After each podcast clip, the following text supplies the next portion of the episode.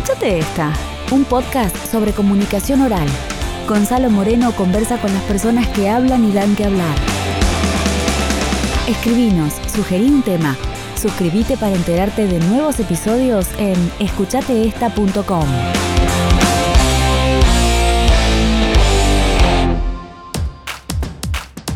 Hace unos 15 años, charlando con un amigo locutor, pensábamos cómo se había dado el cambio de las voces más graves y serias a ese nuevo estilo de voces descontracturadas, más agudas, juveniles, naturales, coloquiales. En ese contexto, él me dijo que uno de los que había comenzado ese cambio había sido Eduardo Ferrari. Entonces empecé a conocer más sobre su trabajo. Eduardo era locutor y actor de doblaje, fue conductor en la Rock and Pop, grabó las artísticas de La Negra Bernasi y de La Lomir y participó en varios de sus programas. Mucho tiempo después, cuando Edu ya era la voz de los comerciales de Gente, de Coto y su inconfundible Yo te conozco y decenas de otras marcas, lo conocí en persona. Y ese mismo día me ofrecía llevarlo hasta su casa. Y de pronto, ese monstruo de la locución estaba sentado en mi auto compartiendo la primera de nuestras charlas como si fuéramos conocidos de hace mucho tiempo. Creo que no se trató de una conexión especial entre nosotros, sino de su forma de relacionarse con las personas en general.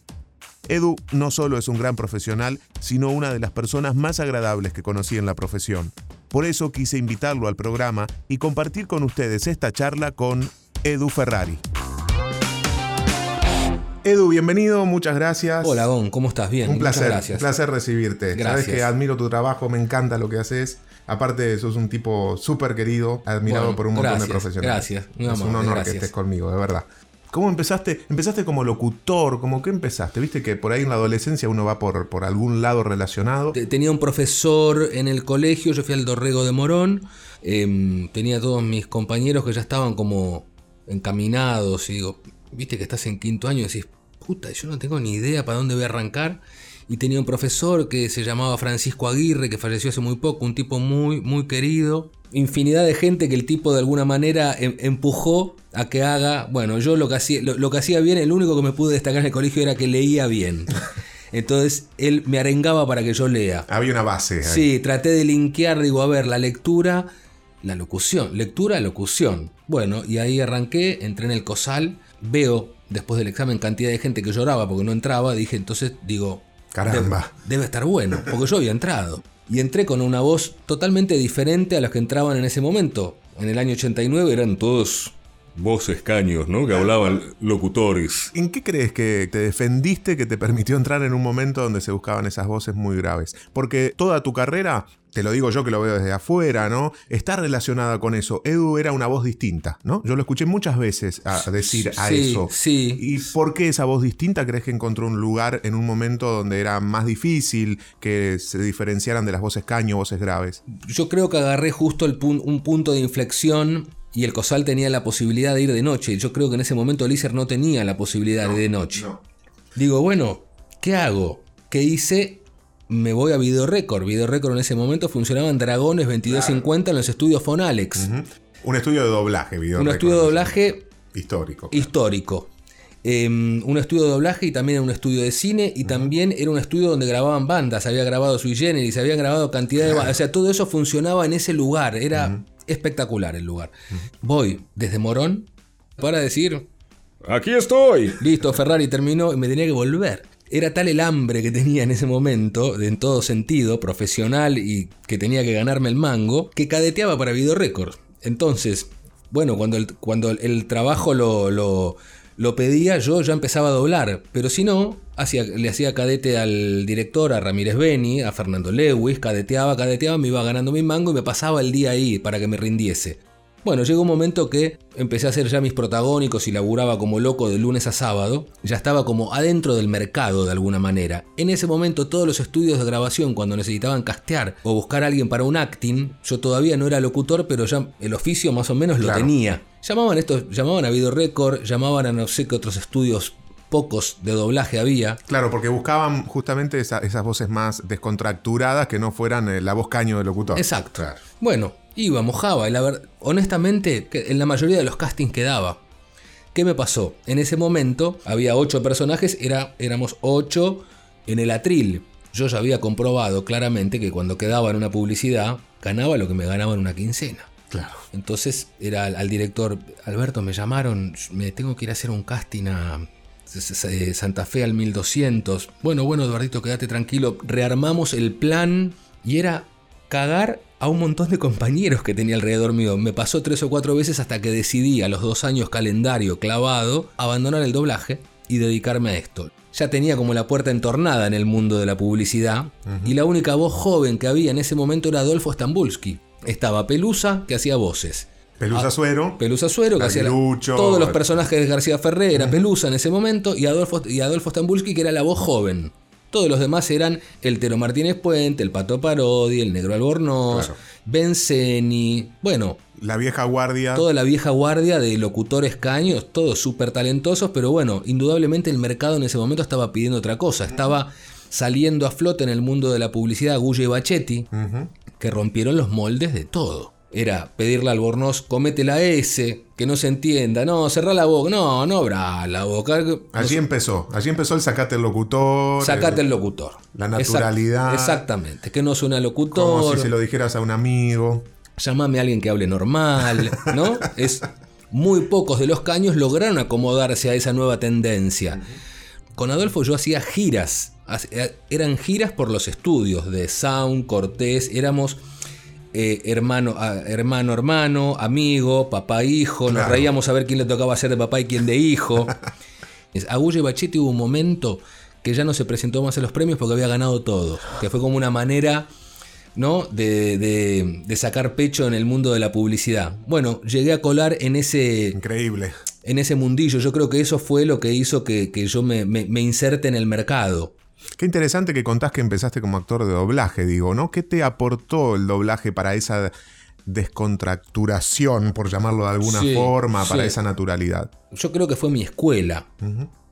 Si vos me preguntás ahora de dónde me llevo algo eh, de lo que aprendí, me llevo más del mundo del doblaje y de transpirar una camiseta para meter un lip sync o para tratar de interpretar un enano, que me acuerdo que en Video Record decían que yo era especialista en doblar enanos. Eh, de hecho, fueron mis primeros pasos en la actuación. No era que yo venía del mundo de la actuación y me metí en el doblaje. En el mundo del doblaje no querían locutores. Claro. Había pasado Stambulski, estaba Ernesto Fritz, que era doblado al español en Video Record, que Claro, hacía los remates supuesto. de Benny Hill. Sí, sí.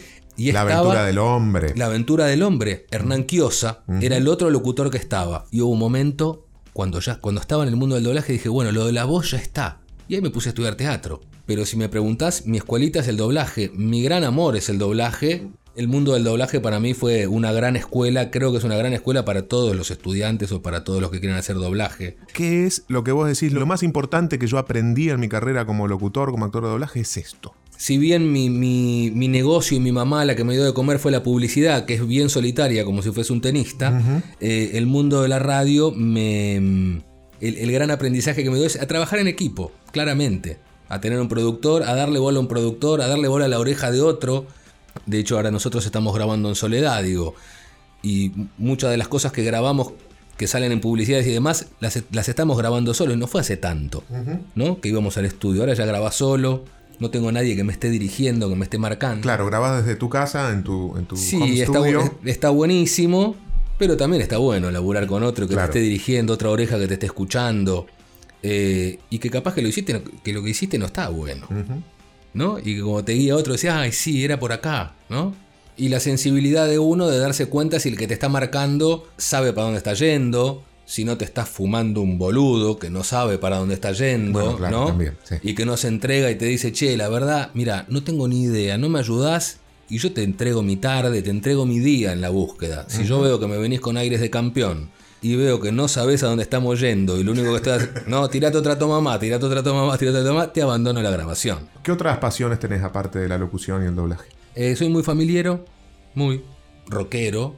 y tengo mi. Sos el locutor más rockero de todos, eso yo trato, lo tengo trato, claro. trato, trato de vender ese muñeco también, ¿no? digo, acá abriendo mi corazón acá, digo, trato como de vender ese muñeco que me queda muy natural porque mi vida siempre fue así. Claro. Em, Bueno, de alguna manera sos vos, no creo que sea Sí, una sí. construcción.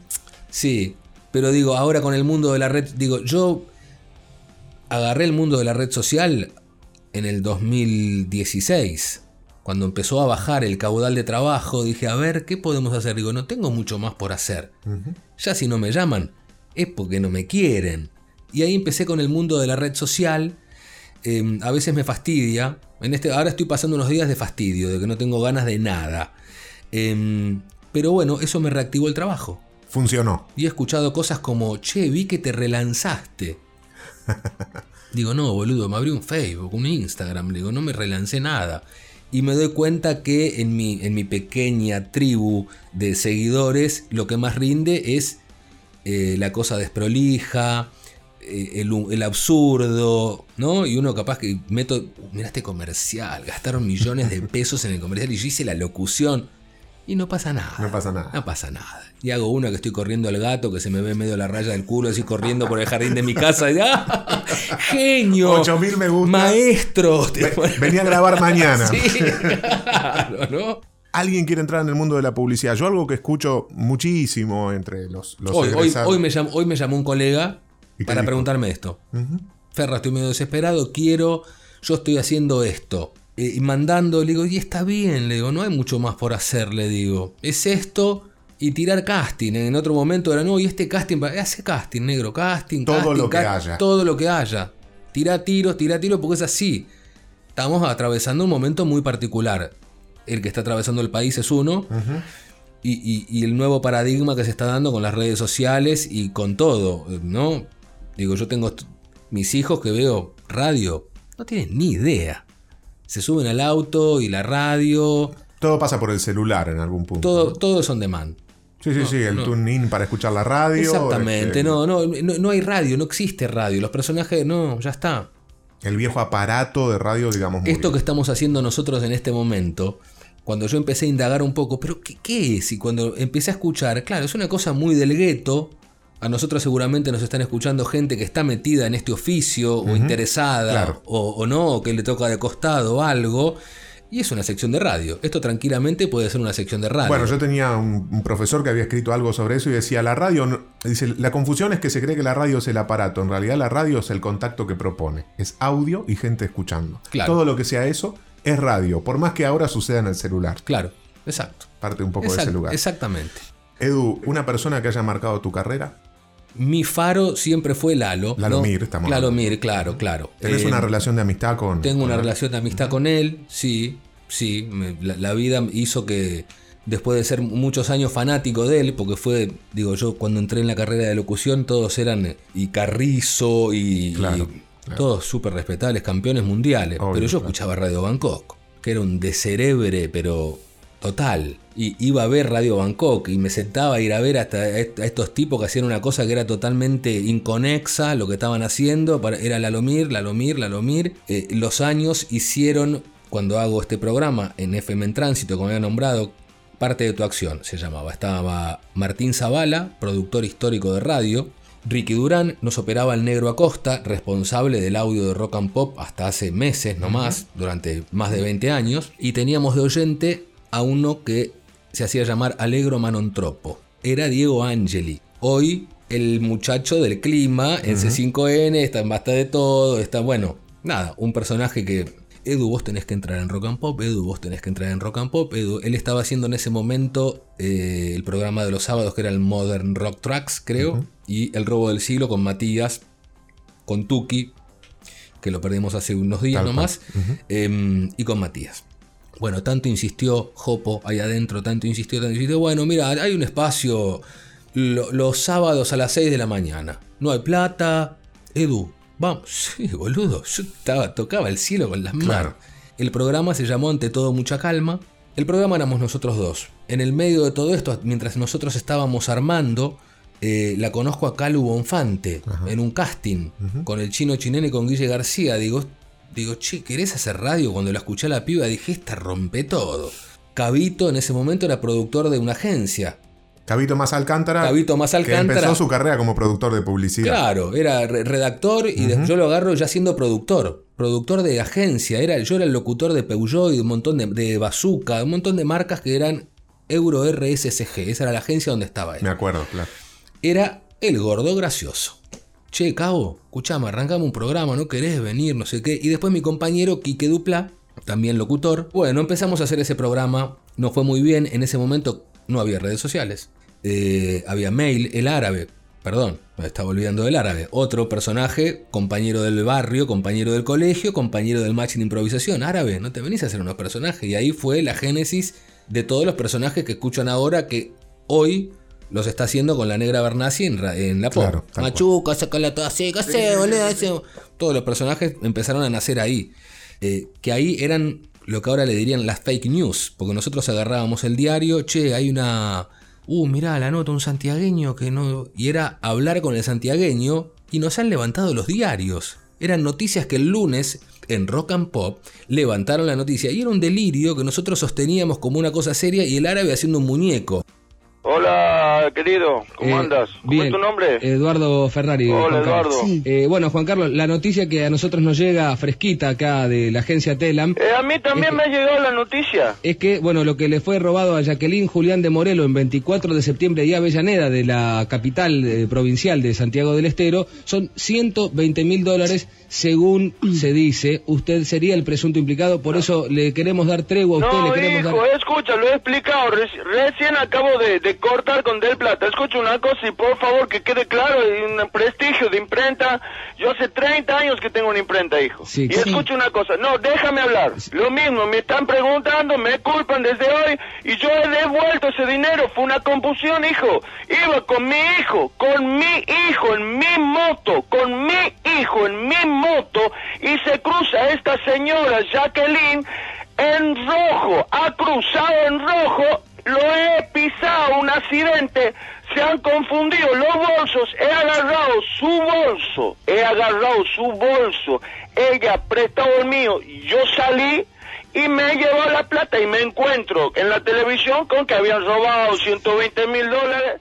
Eso salió al aire, habían levantado la noticia.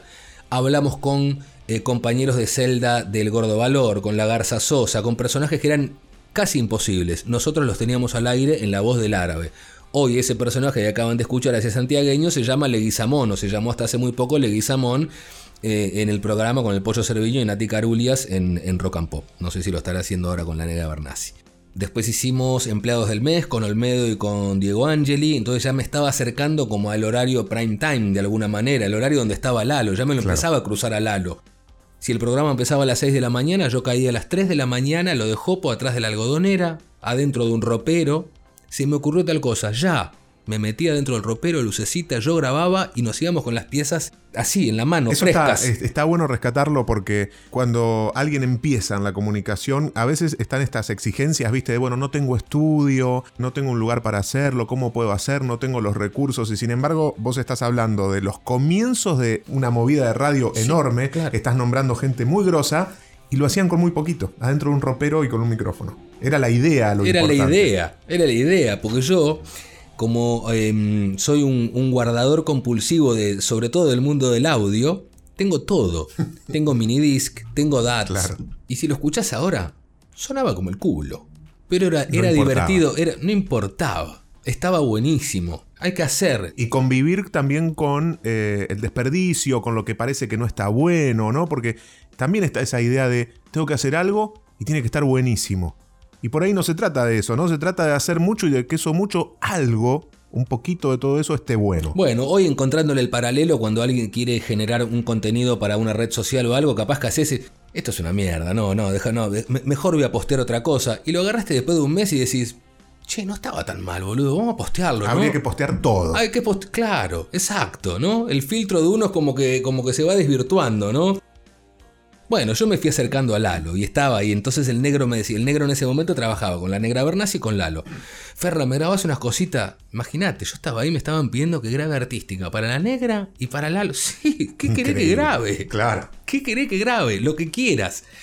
Grababa, grababa, grababa. Bueno, ya empezó el saludo con Lalo, empezó la cercanía con Lalo.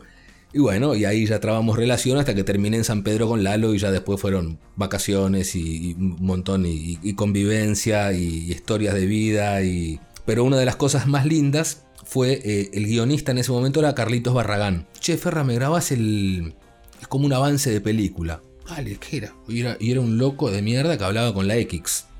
Y hablaba X todo Xaxix con la X. Y era el Vengador X. El Vengador X. eh, fue un spot. Tuvo tanto rebote. En ese momento el rebote radial era por el teléfono. Che, tuvimos tantos llamados que morían con el Vengador X. El share era el teléfono en ese momento. Exactamente, el share era el teléfono, porque no era ni el mail, era el teléfono. Era Dolores Prosen atendiendo el teléfono y contando la cantidad de llamados que pedían algo más del Vengador X. Hasta que Lalo propone, che, ¿por qué lo habla Barragán? ¿Te animás a hacer el guion que era el, el superhéroe peronista? ¿Quieren escuchar un poco de Vengador X? Vamos. Tarados Records presenta El Vengador X. Alan Ferraris como X. Paul Carabajal como el profesor McAllister. Y Will Wilmere como el ingeniero Lucio Soldán. El Vengador X. La serie. El Vengador X deambulan totalmente cagado por Nueva York en busca de un hotel donde poder bañarse y descansar. Trompetax, elefantex, idiotax. Por tu culpa estoy todo cagado. Entremos a este ex hotel. Escuchax, ¿recuerdas que eres un gran danex y que te llamas? Maldición, nunca estuve perrox. No sé cómo llamarte.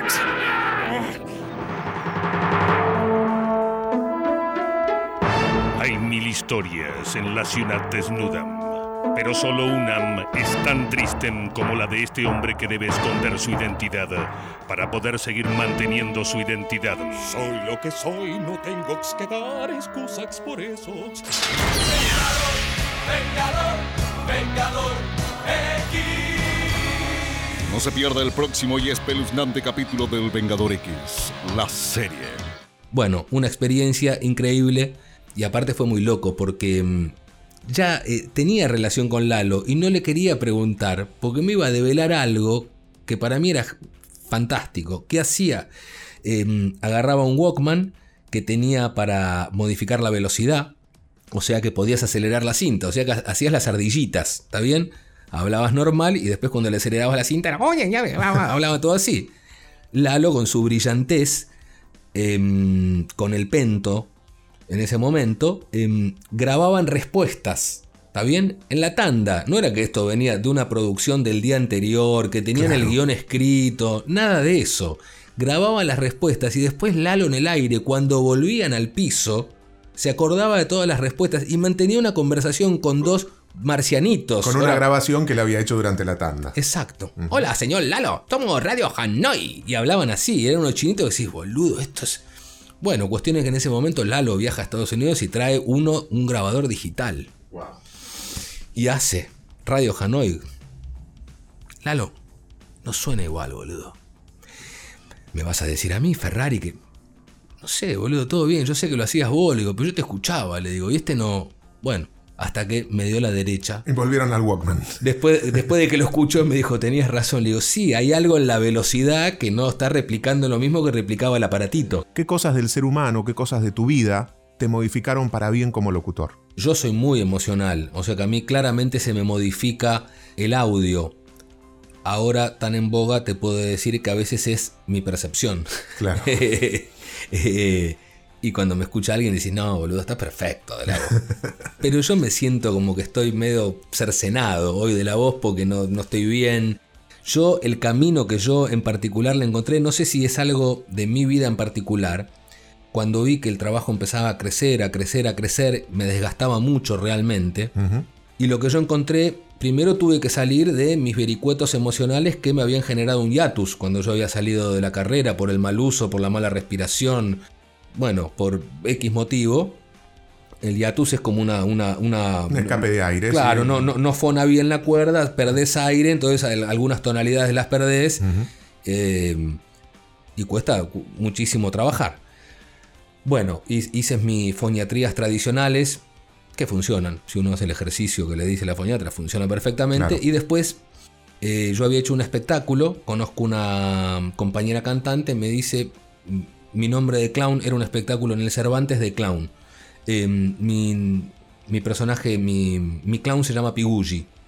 Pigugi, vos tenés que ir a lo de Alicia Allerán. Alicia Allerán, una señora eh, cantante que había cantado en el Colón, y yo empiezo a hacer mis clases con ella. Yo notaba que entre la vocalización y, lo, que cantaba, cuando yo arrancaba, si bien tenía el aire colocado ahí adelante y los resonadores funcionando a full, eh, quedaba cansado. Entonces fui formateando toda esa clase hasta que llegué a una clase solo de vocalización sin cantar que dura 35-40 minutos, sin parar, ella con el piano, yo frente a un espejo, vocalizando.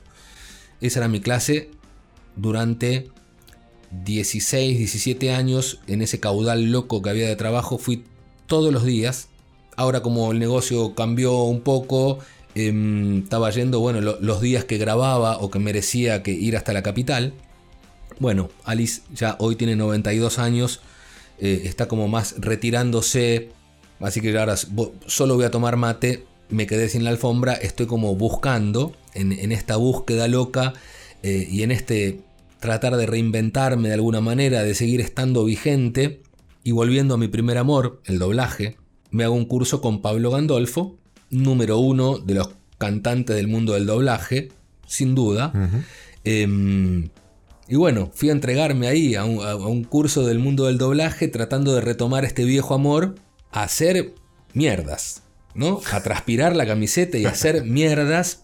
Y yo honestamente me cuesta mucho em, que me salgan las cosas mal. Me cuesta porque tengo este conflicto, no me gusta equivocarme. Una autoexigencia. No me gusta nada de nada, nada, no me gusta nada de lo que hago.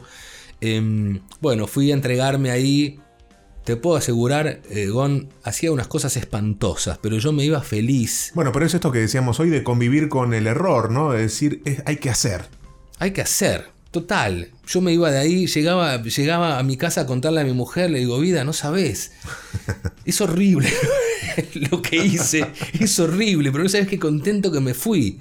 Porque aparte, eh, Gandolfo es muy bueno para marcar, es muy buen docente siempre todo está bien, porque la verdad que en realidad también estábamos experimentando, o sea que nada estaba mal de todo lo que estaba pasando ahí.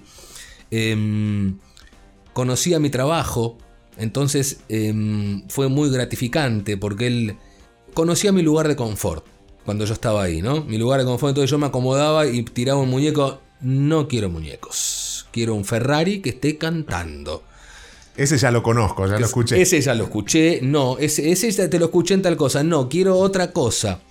Claro, cuando uno canta en el mundo del doblaje está la interpretación, está em, el lip sync y está em, clavar la nota al ángulo. No es que hago ah", y la voy remando hasta que la. No, no, no, la remamos un choto, vamos, un, dos, tres, tum, al ángulo. Y había que clavarla al ángulo. Eh, y ahí ya un par de amigos, colegas, actores, eh, Carlito Santamaría, Bando Villamil, que más de uno lo debe conocer, la carita de la tele, también son locutores.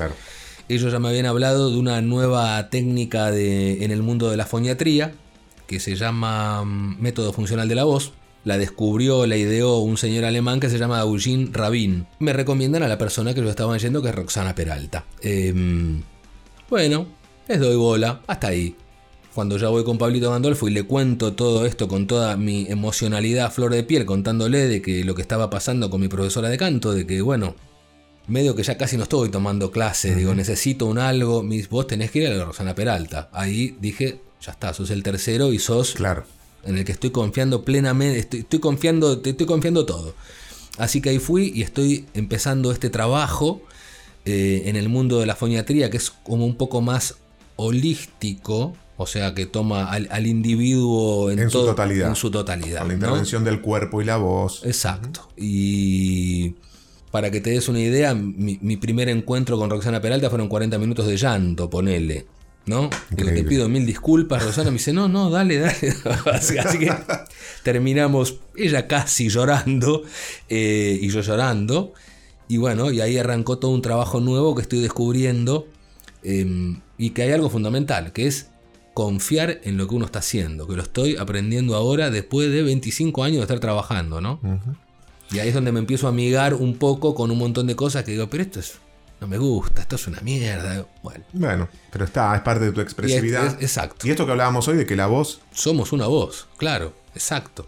Exacto. Por eso el llanto, digo, por eso el cambio, por eso Claro, lo que te claro. pasaba con Roxana Y también. hay algo, y hay algo también en la cosa vibracional y energética en el mundo del audio. Eso es lo que traspasa el parlante, eso es lo Claro. que traspasa y lo que percibe la otra persona, más allá de lo que esté diciendo. Edu, en el trabajo puntual, cuando te encontrás con una grabación, ¿qué es lo primero que haces con ese texto? Internamente, digo, eh, ¿te imaginas cómo lo harías? ¿Qué, qué- qué- qué- dónde está tu cabeza en el momento en que te dan un texto para grabar? Te dicen, toma Edu, esta es la publicidad que vamos a grabar hoy. La mayoría de las veces no leo nada. Vamos para adelante. A veces la clavas al ángulo, a veces no. Pero trato de hacer una lectura a primera vista y grabame. Partís desde algún lugar, digamos, vos sabés que es un tipo joven, un tipo más adulto, o desde ningún lugar. Decís, no, primera lectura y no quiero ninguna no, no, información. No, no. hay, em, hay algo que a mí me acomoda mucho. Bueno, si hay, si hay música, ya directamente tengo el 70-80%, ya lo tengo adentro, porque, eh, o sea. La, vo- la voy al- cortina te da la energía. Ya y está, la- voy, sí, sí. Y solo eso. Y después, si algún, en el caso de que sea una cosa eh, publicitaria y más actuada, re- recibo el brief de, de los creativos. Está pasando algo ahora. de- no, no hay tanta creatividad en el mundo de la radio. Todo esto que yo contaba hoy de los comienzos, de Agulle Bachetti, de Sabaglio, de Verdino, de todos estos, estos monstruos que hacían publicidades, que ganaban cantidad de premios y todo, había una búsqueda, había... O sea, Agulle Bachetti te venían a... Ellos te venían a marcar. Ultra pulentas y posicionados en el mundo de la publicidad. Y ellos te venían acá. eh, Claro. Y más de una vez hacían unos castings multitudinarios y lo terminaba grabando uno de ellos. Porque lo tenían tan claro. Sabían exactamente lo que querían y solo lo podían hacer ellos. Eh, eh, no, no solo con actores, con cantantes, gol, gol, gol en tu cabeza, y eso era un, era un Quilmes. Bueno, lo terminó grabando Ramiro Agullo. Pero realmente el tipo tenía tan claro lo que quería que era imposible.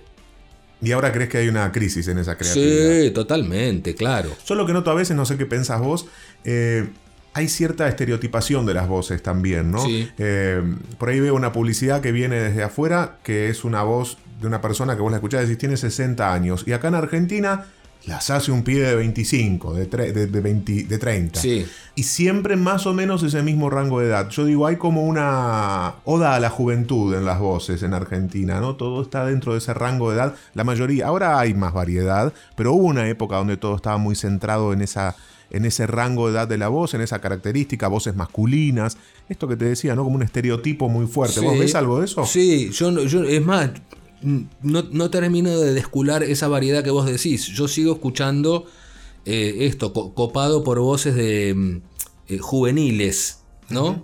Sí, por llamarlas de alguna manera. Sí, de pibe.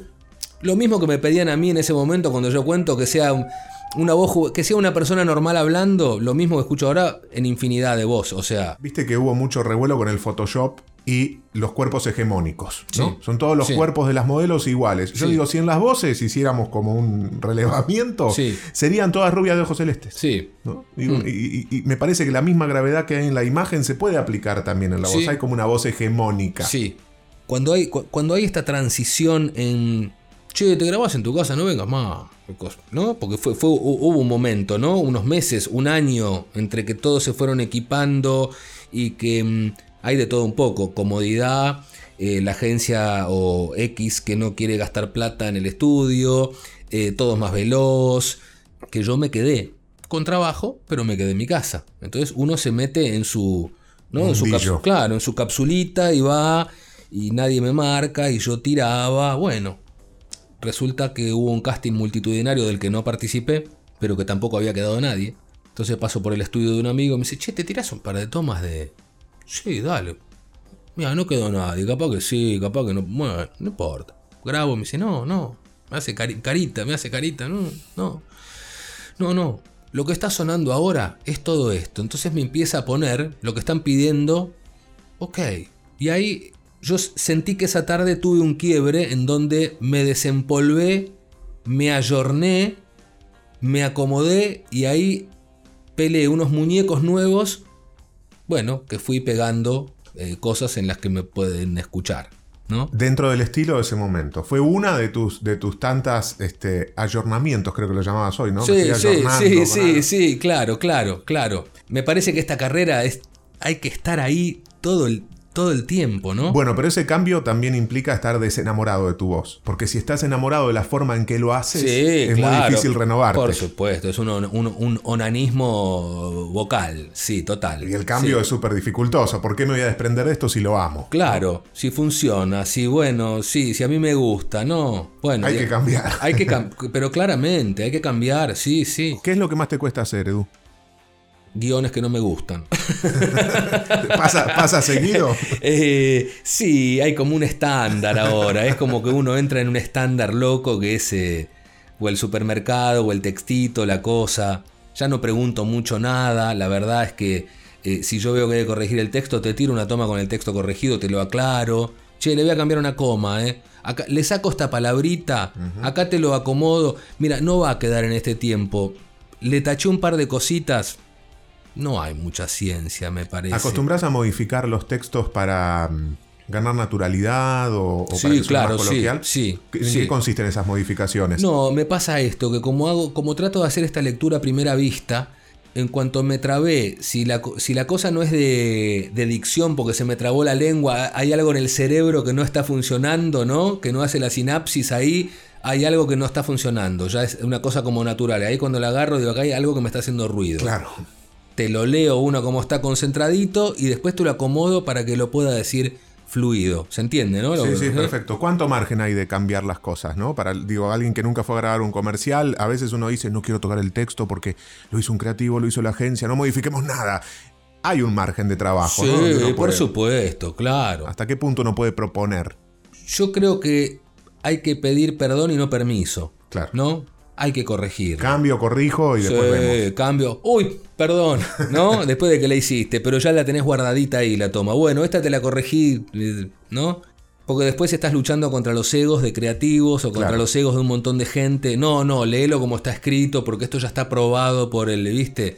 Y capaz que te lo termina probando la esposa del cliente. Que dice, ay, mi amor, sí, me gustó la voz de este muchacho, ¿eh?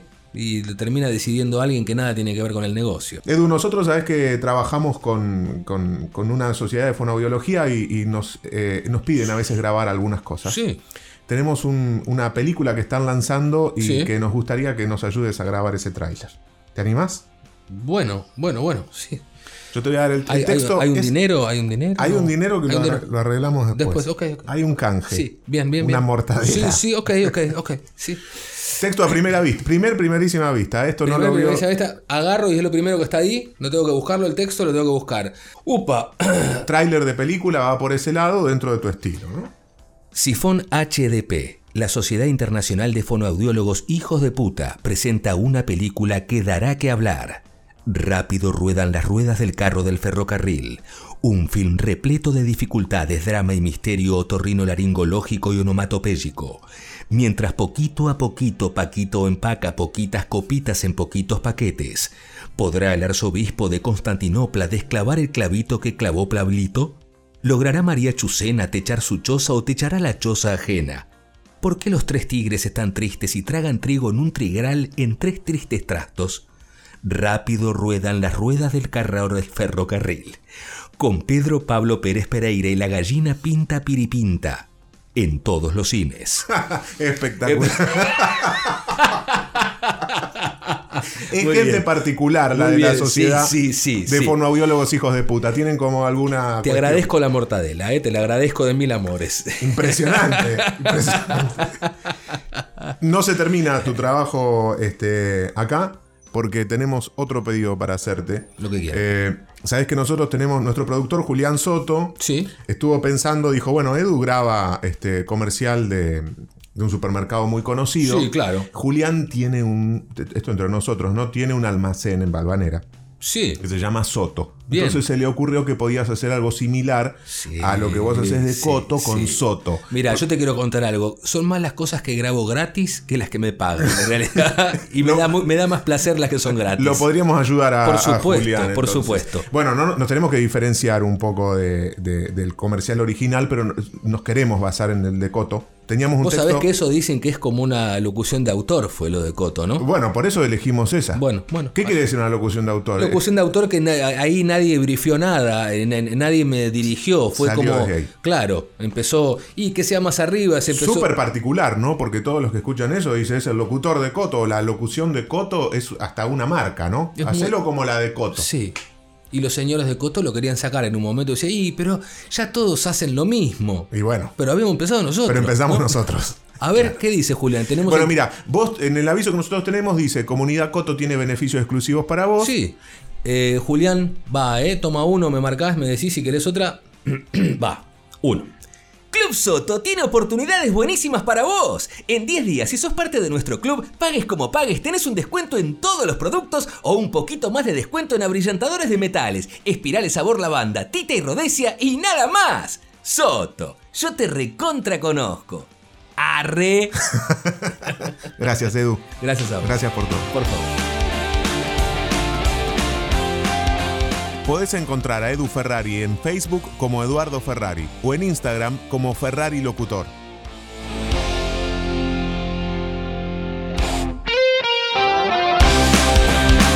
Escúchate esta, un podcast sobre comunicación oral.